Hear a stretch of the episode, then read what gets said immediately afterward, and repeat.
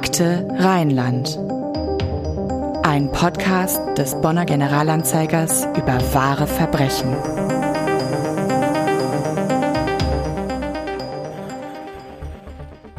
Aus einem Artikel des Bonner Generalanzeigers von Dezember 2021.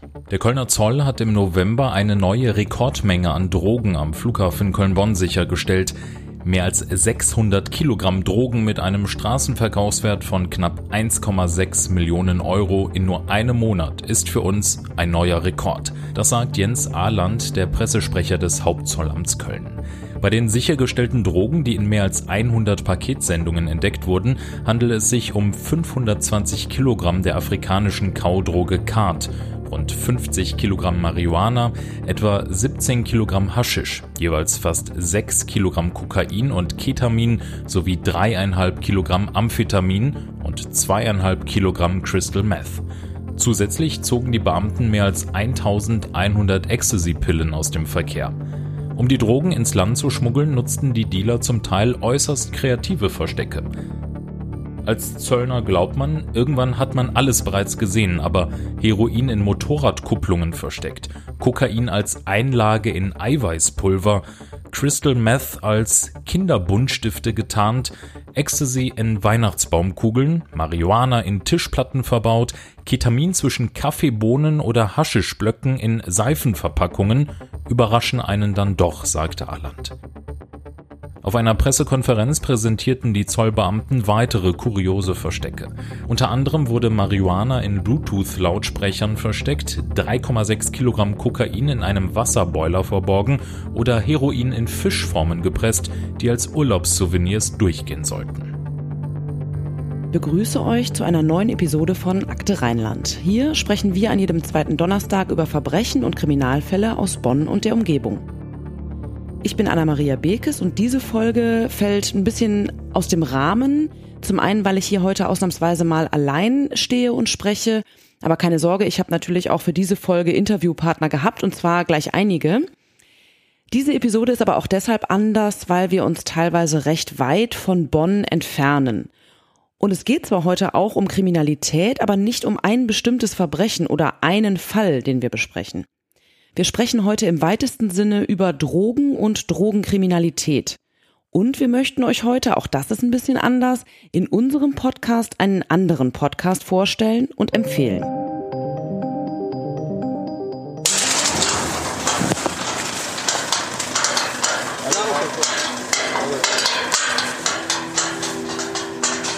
Es ist ein kühler Sommerabend. Ich bin auf einem Gelände im holländischen Limburg nur 30 Kilometer von der deutschen Grenze entfernt. Falls ihr euch über das Rauschen wundert, das ist mein Handy, das beim Gehen an meiner Jeans reibt. Denn ich laufe gerade auf eine große Scheune zu. Neben ihr steht ein weißer, ausrangierter Wohnwagen. Das Gelände liegt in einer verlassenen Landstraße. Es ist schön hier, beschaulich. Um mich rum sind Maisfelder und Wiesen. Es ist der perfekte Ort, um sich vom stressigen Alltag zu erholen. Aber ich bin gerade ziemlich angespannt.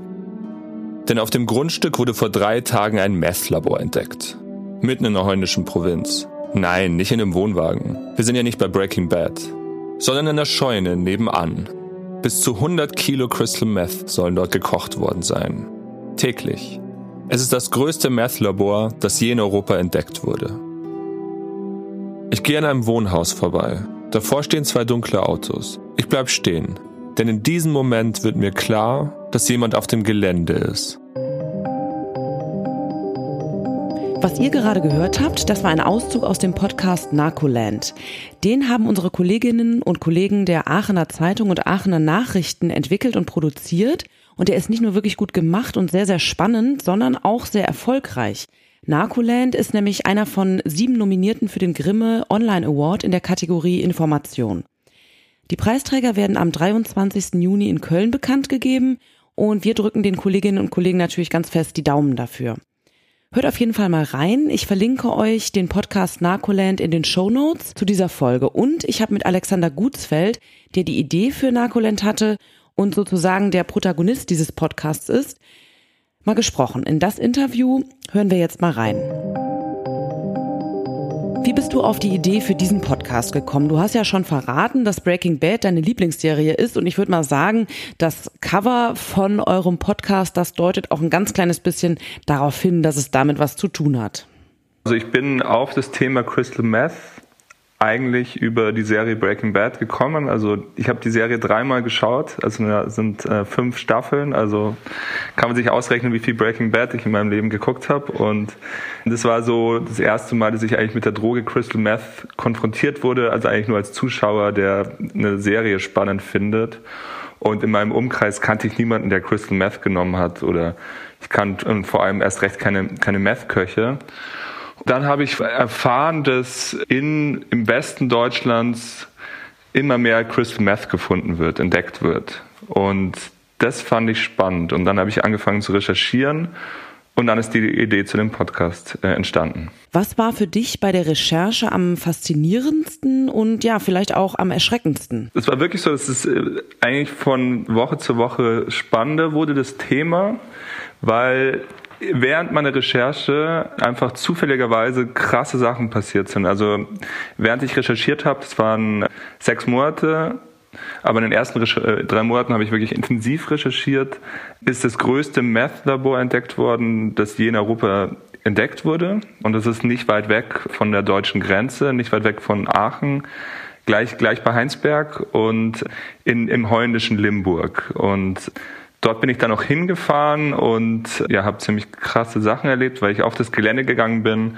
und dort war dann jemand, ja, und ich hätte nie gedacht, dass da, ja, dass da jemand sein wird auf diesem Gelände. Ich habe eigentlich mit der Polizei gerechnet und es war dann eine ganz andere Person. Wir wollen jetzt an dieser Stelle gar nicht zu viel verraten, aber es gab ja durchaus Momente bei der Recherche, in denen du mindestens mal ein mulmiges Gefühl bekommen hast ja, nicht ganz so gefährlich, aber für mich war es schon erschreckend, weil ich da gesehen habe, okay, es gibt Regionen in, in Holland und vielleicht auch in Deutschland auf dem Land, wo Kriminelle Drogen kochen.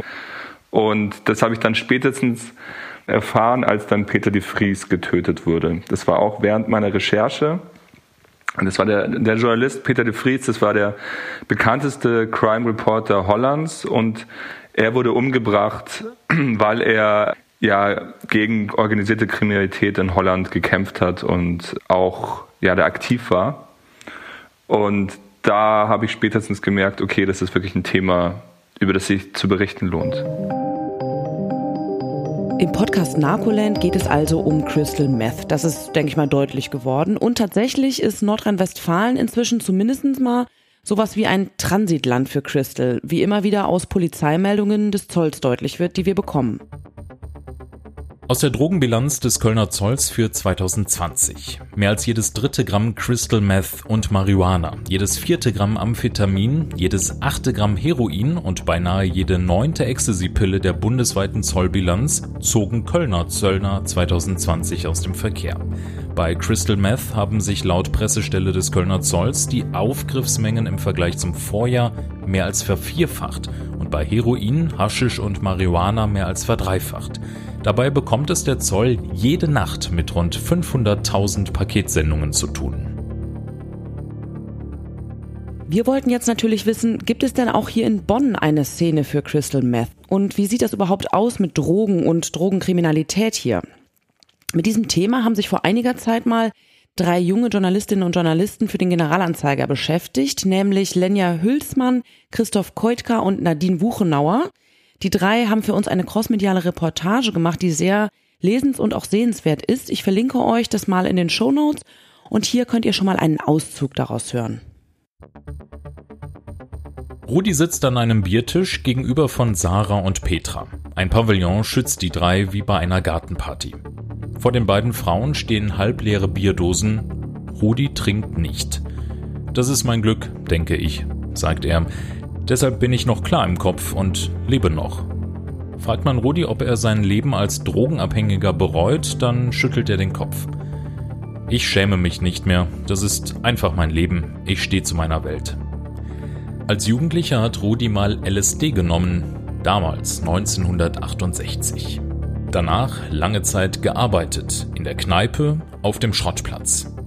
Dann ist meine Frau vom Dach gesprungen, sagt Rudi An dem Abend gab er sich den ersten Schuss. Von der Sucht ist der 64-Jährige nie wieder losgekommen. Heute ersetzt ein Substitut das Heroin. Mit LSD und Ecstasy macht er sich sein Leben bunter. In der Quantiusstraße hinter dem Bonner Hauptbahnhof, Haus Nummer 2, trifft Rudi sich mit anderen Abhängigen. Im Hinterhaus der Drogenkonsumraum, im Vorderhaus das Kontaktcafé und die Beratungsstellen des Vereins für Gefährdetenhilfe. Auf dem Hof dazwischen stehen Tische und Bänke.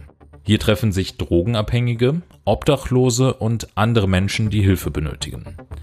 Viele verbringen hier ihren Tag im Gespräch miteinander oder mit den Sozialarbeitern der Einrichtung. Sarah kramt in ihrer Tasche. Sie sucht einen Stift, um den Briefumschlag an ihren Freund zu adressieren.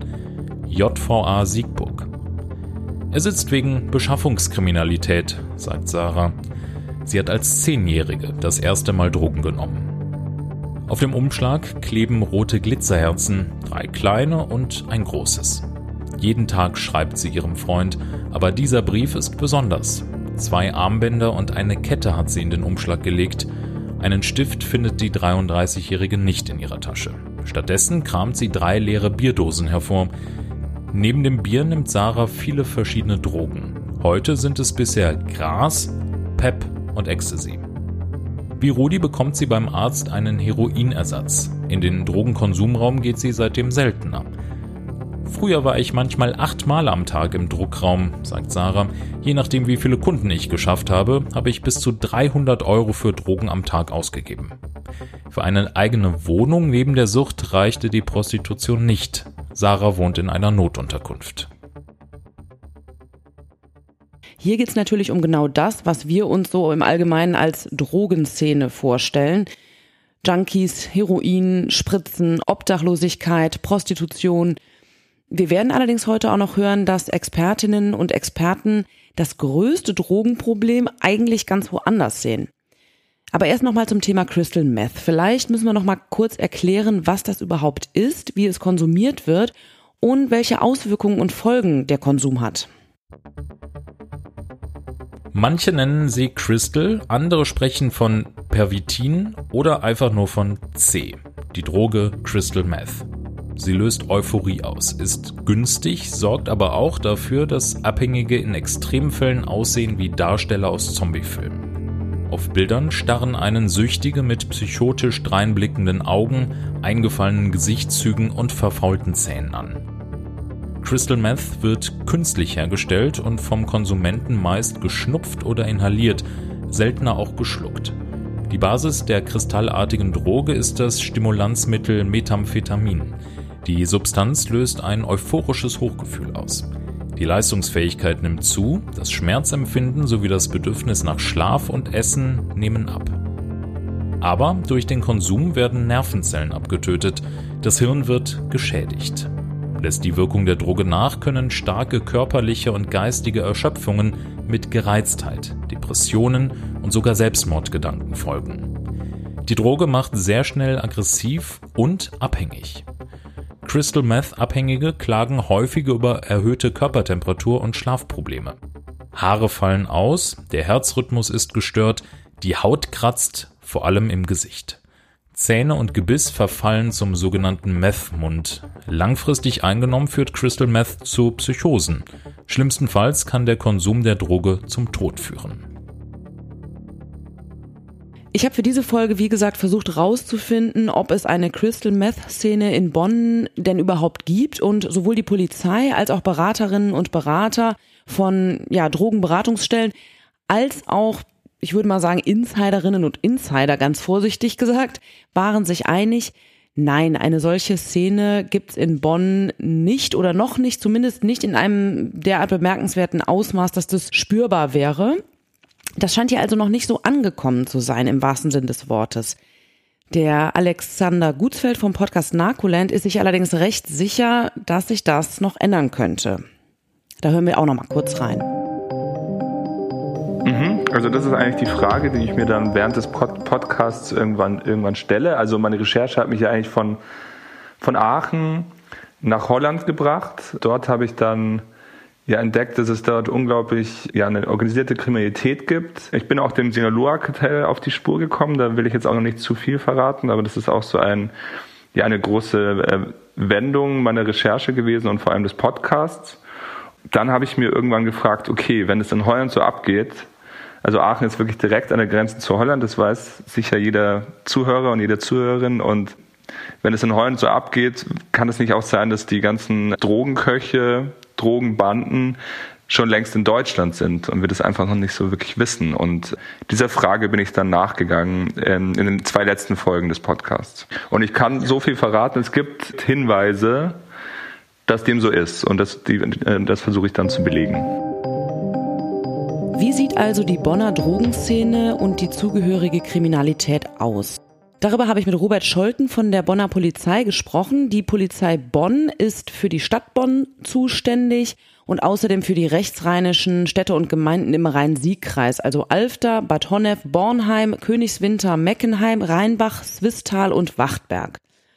Robert Scholten ist Chef der Polizeipressestelle, hat aber in den Anfängen seiner Karriere auch im Drogendezernat gearbeitet und ich habe ihn erstmal gefragt, ob und inwiefern Crystal Meth aus Sicht und nach Wissen der Polizei in Bonn Thema ist. Wir haben natürlich hier ein breites Spektrum in der sogenannten Szene, die auf der Straße lebt, wenn man so will.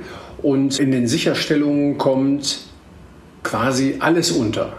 Auch harte Drogen, aber im Schwerpunkt sind es bei uns die klassischen harten Drogen, Heroin, Kokain, die hier eine Rolle spielen. Vielleicht noch Tabletten am Rande, das ist äh, sehr unterschiedlich, je nachdem, mit wem man es zu tun hat.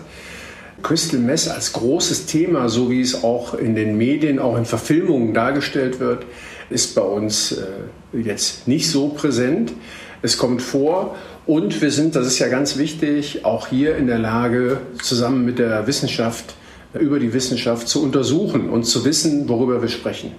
Nach unseren Erfahrungen in den letzten Jahren und vor dem Hintergrund, dass wir tatsächlich sehr eng an der sogenannten Szene in Bonn dran sind durch die Wache Gabi, meinen wir, dass es auch eine Sache von Angebot und Nachfrage ist. Crystal Mess sind sicherlich sehr extreme Leidenswege dann in der Folge auch für die Betroffenen. Man kann diesen Konsum überhaupt nicht ausschließen, weil Konsum macht vor Grenzen, vor städtischen Grenzen, vor allen Grenzen keinen Halt. Dessen sind wir uns bewusst. Aber im äh, überwiegenden Teil zum Beispiel spielen auch weiche Drogen im äh, Konsum und Handel der Straßenszene noch eine herausragende Rolle. Robert Scholten hat gerade die Wache Gabi erwähnt. Das äh, hört sich lustig an, ist aber eine ganz spezielle und sehr wichtige Bonner Einrichtung, die es meines Wissens in der Form auch nur hier gibt. Gabi steht hier für Gemeinsame Anlaufstelle Bonner Innenstadt und der Polizeisprecher erklärt uns mal, was das in der Praxis eigentlich bedeutet. Eine absolute Besonderheit seit Jahrzehnten, wenn man so will. Wir hatten tatsächlich auch schon den Bundespräsidenten da zu Gast. Das hat uns sehr gefreut. Und es hatte äh, zu Zeiten des Bonner Lochs natürlich noch einmal eine ganz besondere Bewandtnis, weil äh, über den großen Verteiler Bonner Loch Hauptbahnhof kamen ja auch viele unserer Gäste an. Das war ja der erste Eindruck. Gleichzeitig ein Magnet an Rauschgiftkriminalität der Szene hängt auch Beschaffung mit dran natürlich. Und das Konzept der Wache Gabi fußt wesentlich darauf, dass mit Kolleginnen und Kollegen des Ordnungsaußendienstes zusammen Streife gegangen wird dass zu den einschlägigen äh, Unterstützungs- und Hilfsorganisationen regelmäßig Kontakt besteht. Das ist auch ein äh, wichtiger Punkt, denn in Bonn gibt es ja auch einige Hilfsangebote. Das spielt für unsere Draufsicht und zur Einordnung unserer Szene, unserer Arbeit letztlich auch natürlich eine entscheidende Rolle. Der Job ist besonders und wahrscheinlich auch nicht für jeden gemacht. Man sieht, das darf man nicht verkennen, auch sehr viel Leid. Das gilt für die Alkoholiker-Szene genauso wie für die Betäubungsmittelszene, für die Drogenszene. Aber das, was wir erleben, ist wirklich, dass die Kollegen da richtig toll mit umgehen und den großen Spagat, den sie machen müssen, und das funktioniert auch, ist ja der, sie können nicht vor allem die Augen verschließen. Es ist nicht nur ein Begleiten, sondern es hängen an der einen oder anderen Stelle auch Sanktionen dran und das ist auch allen bewusst. Trotzdem wissen wir, dass wir über die Wache Gabi sehr häufig angesprochen werden. Und zwar auch in Situationen, in der zum Beispiel Hilfe vonnöten ist. Das große Plus dieser Dienststelle ist einfach auch das wiederum große Wissen um die Szene.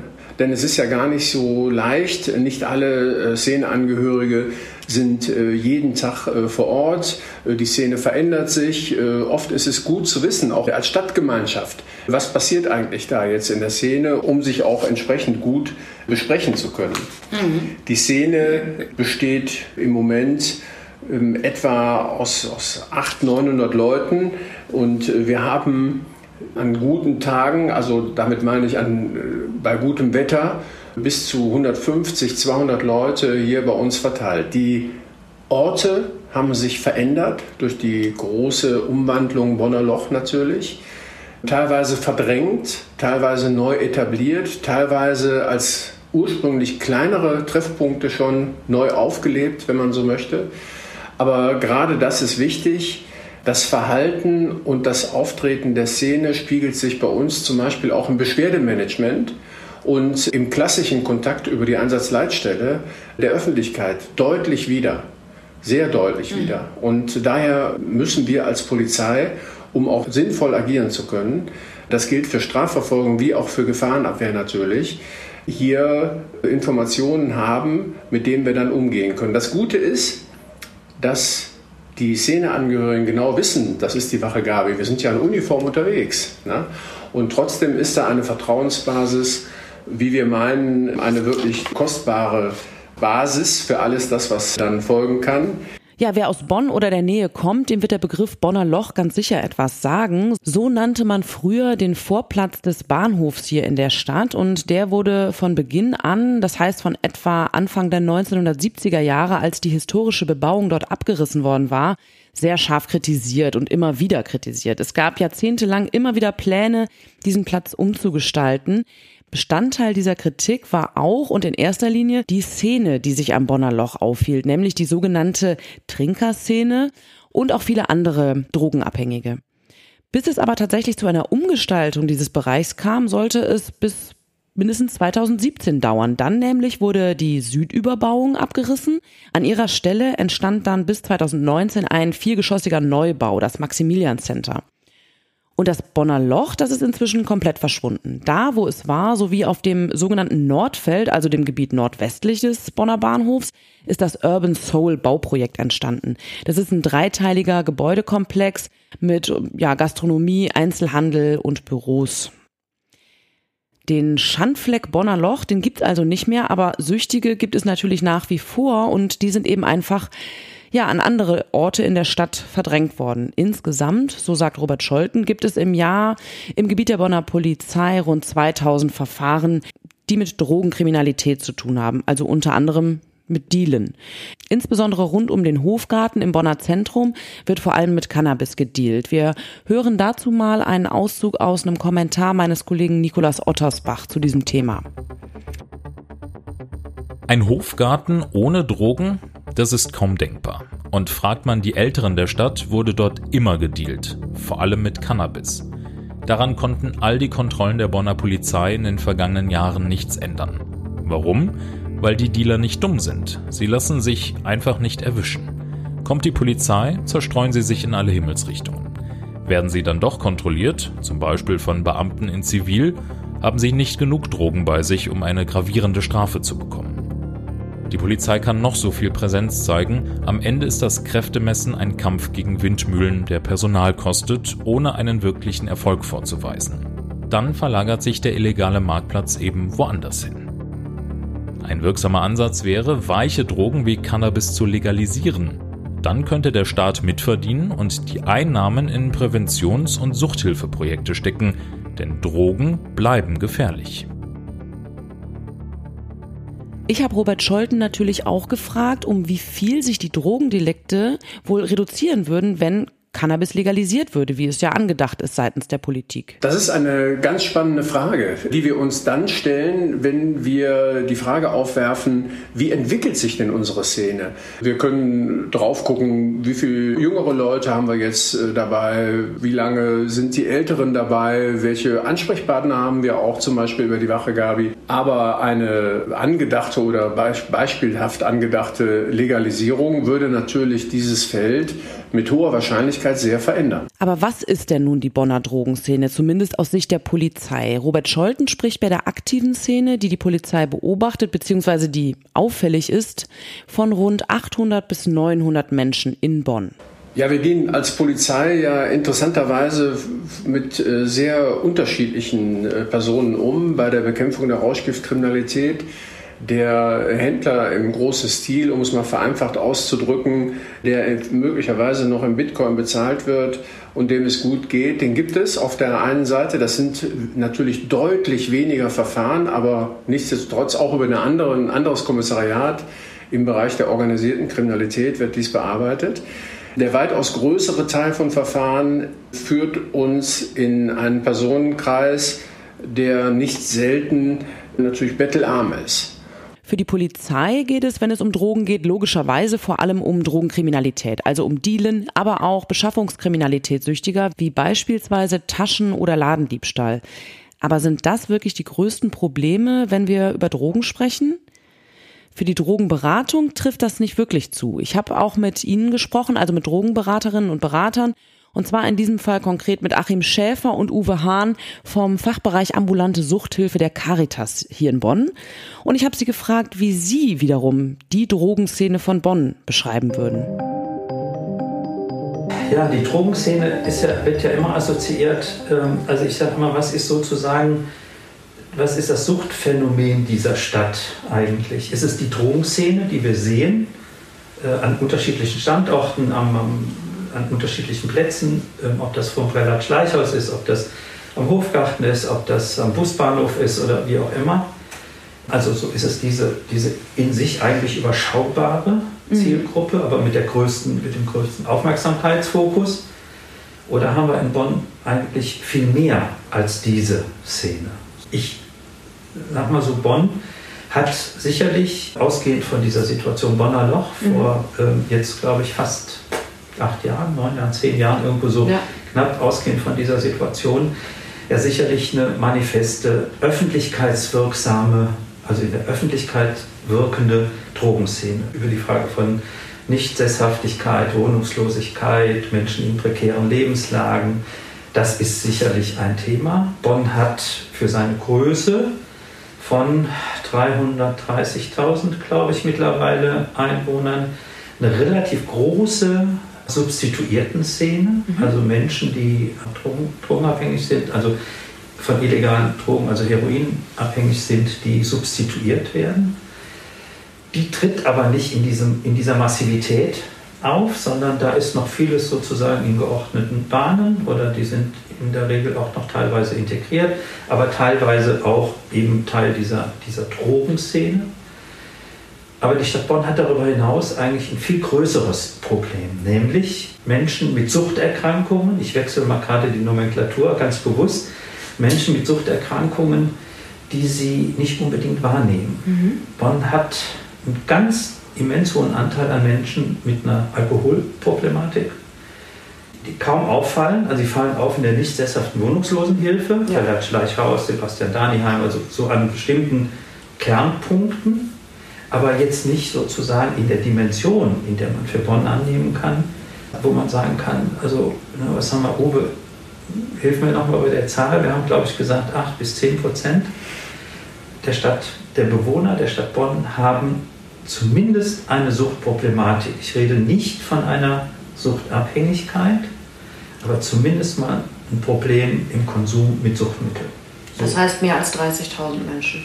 Wenn man das alles zusammennimmt, wenn man die Dunkelziffer, die man mhm. hochrechnet, nimmt, ist das ungefähr das Volumen, äh, das man für die Stadt Bonn hochrechnet. Ja, Uwe Hahn ergänzte dazu dann in unserem Gespräch noch, dass die Zahl derer in Bonn, die eine Alkoholproblematik, nicht eine Suchterkrankung haben, also einen problematischen Umgang mit Alkohol, wohl in Wahrheit sogar noch höher liegen dürfte. Sichtbar im Stadtbild sind natürlich diejenigen, die wir sofort als alkoholkrank wahrnehmen, die oftmals wohnungslos sind und auch mehr oder weniger verwahrlost, wenn ich das so sagen darf.